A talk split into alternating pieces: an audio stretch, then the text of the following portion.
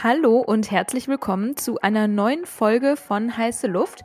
Wir sprechen heute anlässlich des anstehenden Pride-Monats über genau das Thema, nämlich über Pride. Und ja, was es mit Marken macht, das ganze Thema und vielleicht auch mit Creatoren. Insofern glaube ich, ist das ganz gut, dass wir heute nur eine Snackfolge aufnehmen, weil ich glaube, wir repräsentieren ja vielleicht schon ein Stück weit diese zwei Sichtweisen. Du managst so wahrscheinlich die, kannst du noch besser beurteilen, aber so zumindest erscheint es mir, die erfolgreichsten Creator im Bereich LGBTQ und ich berate unterschiedliche Marken, die natürlich da auch äh, eine Präsenz haben, beziehungsweise zumindest einige und auch vor allen Dingen etwas zu sagen haben. Und ähm, vielleicht starten wir mal, welche Rolle dieses ganze Thema Pride Month in deinem Leben so einnimmt. Ja, sehr gerne. Ähm, ja, wie soll man sagen? Ich glaube, es sind auf jeden Fall die reichweitesten, stärksten LGBT-Creator in Deutschland. Ähm, ich glaube, Erfolg kann man ja auf verschiedenen Ebenen definieren. Sie sind auf jeden Fall sehr, sehr erfolgreich, aber es gibt auch viele Creator, die da auch, ähm, wie soll ich sagen, für das Thema Pride sehr, sehr, ähm, sehr, sehr viel tun, ähm, sehr, sehr viel Sichtbarkeit auch haben und auch Relevanz. Ähm, ich glaube, das ist, wie soll man sagen, äh, eine starke Community, wo jeder sich gegenseitig unterstützt und jeder auch so seine, ähm, ja, also seine Rolle hat. Und ähm, eben Vanessa und Ina, bekannt als Couple on Tour, glaube ich, ähm, ja, machen da einen sehr, sehr guten Job. Vor allen Dingen so mit dem Ziel, dass Kinder von gleichgeschlechtlichen Eltern nicht mehr gemobbt werden. Das ist so ein bisschen die Mission der beiden.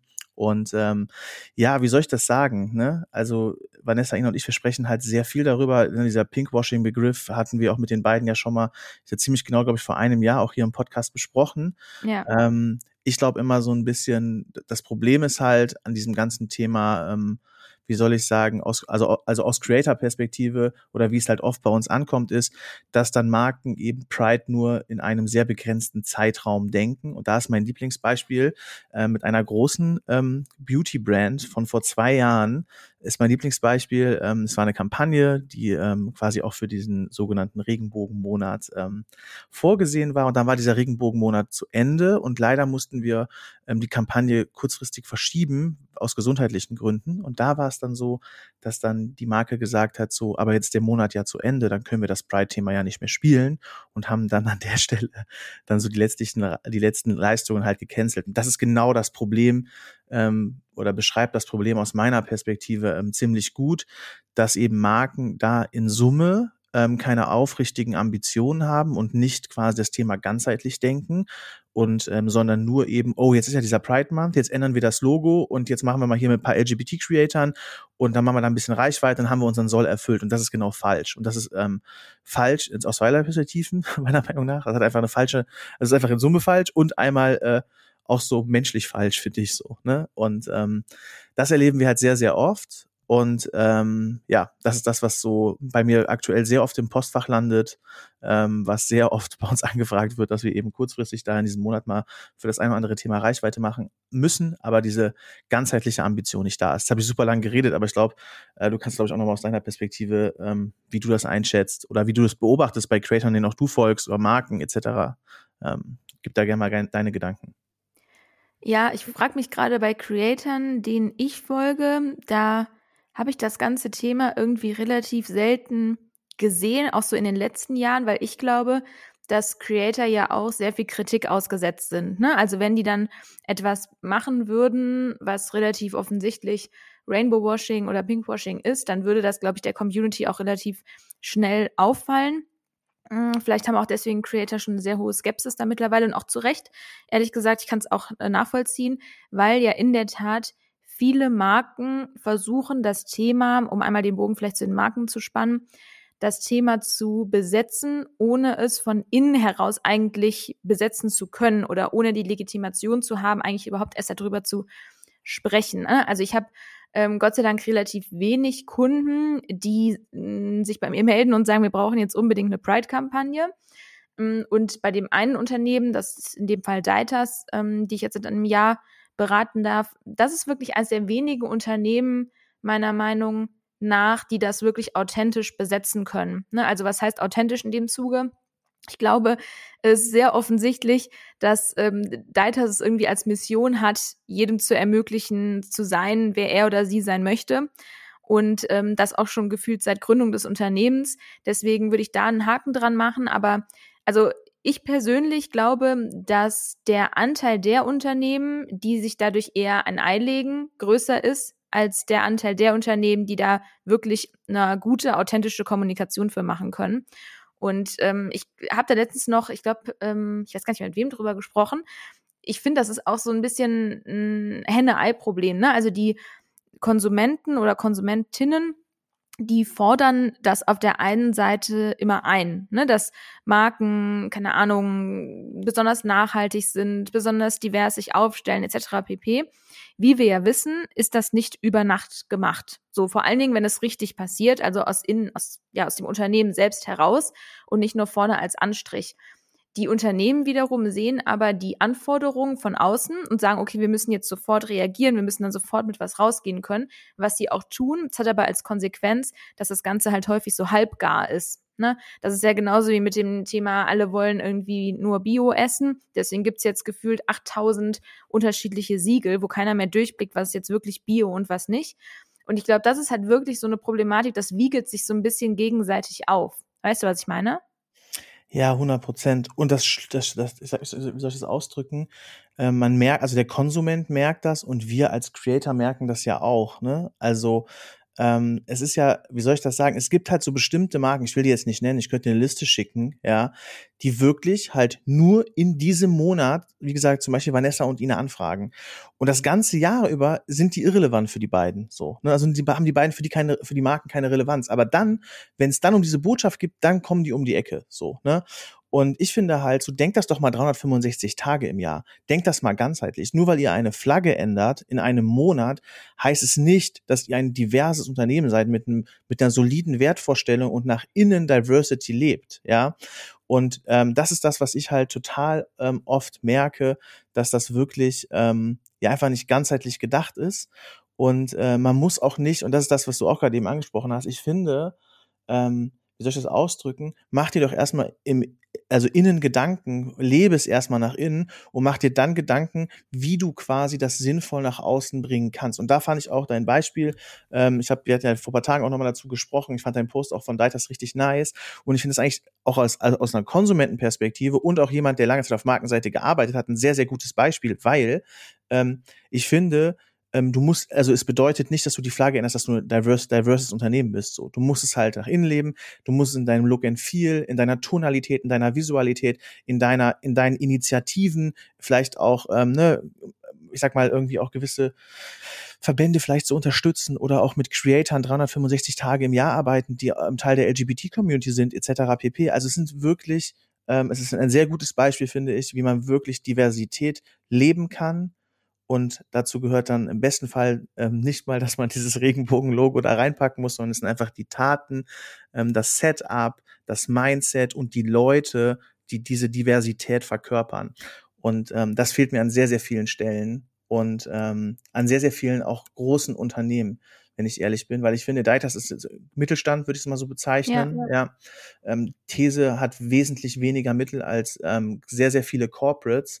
Und ich finde, dann wird bei Corporates irgendwie gesagt, wir haben an den und den Verband x Millionen Euro gespendet und wir haben mal jetzt im Pride Month äh, das Logo geändert.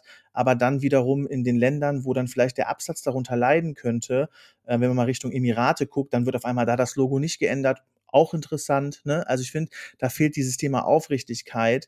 Und das ist das, was ich mir manchmal mehr wünschen würde, gerade von den Unternehmen, die diese Strahlkraft hätten, die Mittel dafür hätten, da wirklich mal einen ehrlichen Approach zu finden.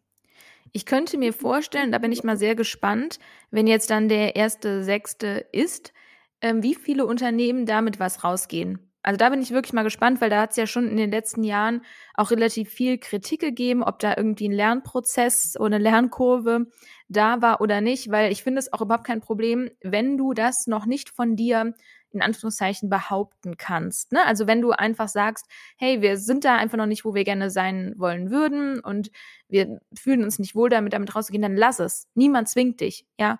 So. Und nur weil der, die Anforderung von außen da ist, dann natürlich schnellstmöglich zu sein und so weiter und so fort, heißt das nicht, dass du direkt mit irgendwas rausgehen musst. Lieber dann wirklich einfach mal die Klappe halten.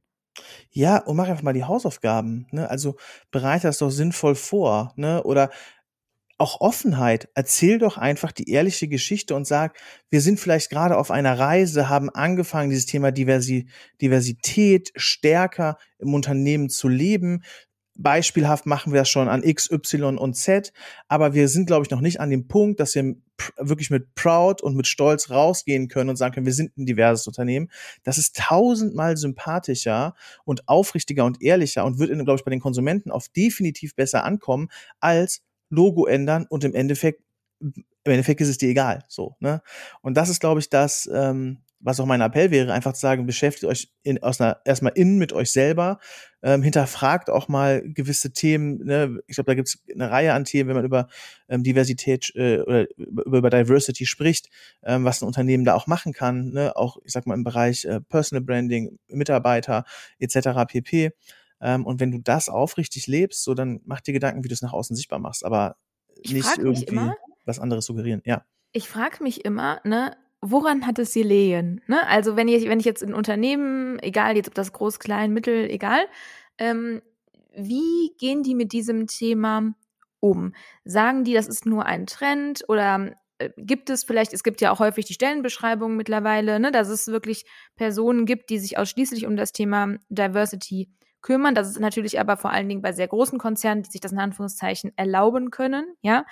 Ähm, aber wie wird man, wie wird damit so umgegangen? Das finde ich total spannend, weil ich glaube, das hat auch sehr viel damit zu tun, Strukturen oder bestehende Strukturen vielleicht auch aufzubrechen und vieles zu hinterfragen, was vielleicht auch ein sehr ähm, unbequemer Job vielleicht an der einen oder anderen Stelle ist.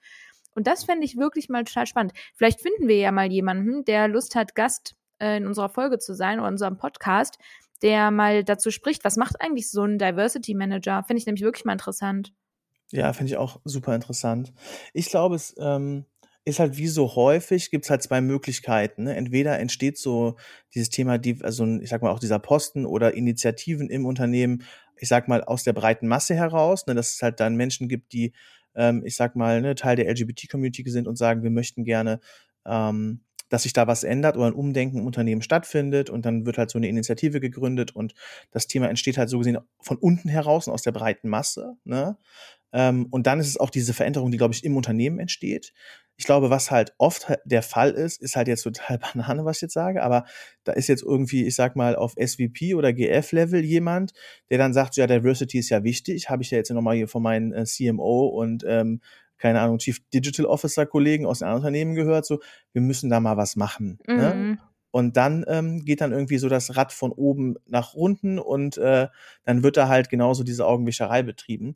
Und ich glaube, dass das der falsche Weg ist und eher der Weg aus der, ähm, ja, aus dem, aus dem, ja, von unten kommen muss, sich Initiativen bilden müssen, sich für Diversity eingesetzt wird, eine Änderung in der Struktur, vielleicht auch dann eben solche Posten entstehen und man im Unternehmen das wirklich aufrichtig lebt und dann das nach außen trägt. Ich glaube, das ist der bessere Weg. Aber ich glaube, leider ist es oft so, dass dann irgendeiner sagt, ja, wir müssen da mal was machen. So. Ja, so Trend, das meinte ich, ne? So ein bisschen ja. ist jetzt gerade angesagt. Ähm, lass das machen, das glaube ich auch.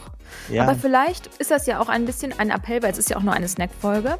Äh, ein Appell, dass sich mal jemand bei uns meldet, der zu dem Thema etwas zu sagen hat. Das würde uns auf jeden Fall freuen und da vielleicht nochmal eine ganz andere Art von Einblick irgendwie bereithält. Ähm, und ansonsten hoffen wir, dass ihr euch gleich erstmal bei McDonalds die Rainbow Fries holt. Ja, das zu dem Thema. Auf jeden Fall. Ich habe sie schon probiert, schmecken gut. Und ähm, ja, vielleicht meldet sich jemand, wird uns auf jeden Fall freuen. Und ansonsten wünschen wir euch noch einen wunderschönen Tag und freuen uns natürlich immer, wenn ihr uns auch auf den anderen Kanälen folgt. So schaut's aus. Also bis dahin. Macht's Tschüss. gut.